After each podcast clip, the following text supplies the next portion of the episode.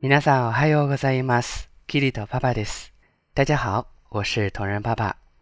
今天给大家带来的朗读是一部充满温情的日剧《美羽》当中爸爸写给女儿美羽的一封信。《美羽》这部剧呢是一部充满正能量的日剧，如果有时间，建议大家看一下哦。ビューへ。久しぶりに電話で元気なミウの声を聞いて、父ちゃんはとても安心しました。初めてミウと離れて暮らしてみて、改めて思ったんだけど、やっぱりミウは父ちゃんの宝物です。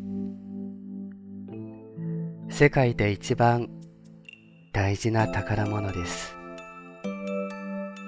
だから、たとえ離れて暮らしていても父ちゃんはいつも美羽のことを思ってます夏休みの最後の日沼津に迎えに行きますその時に美羽に大事なお話があります聞いてくださいね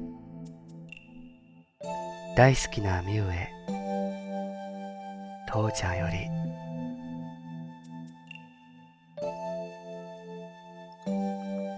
嗨，今日の朗読はこれでおしまいです。ご清聴ありがとうございました。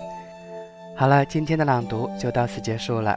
如果您喜欢，就请分享给更多的小伙伴吧。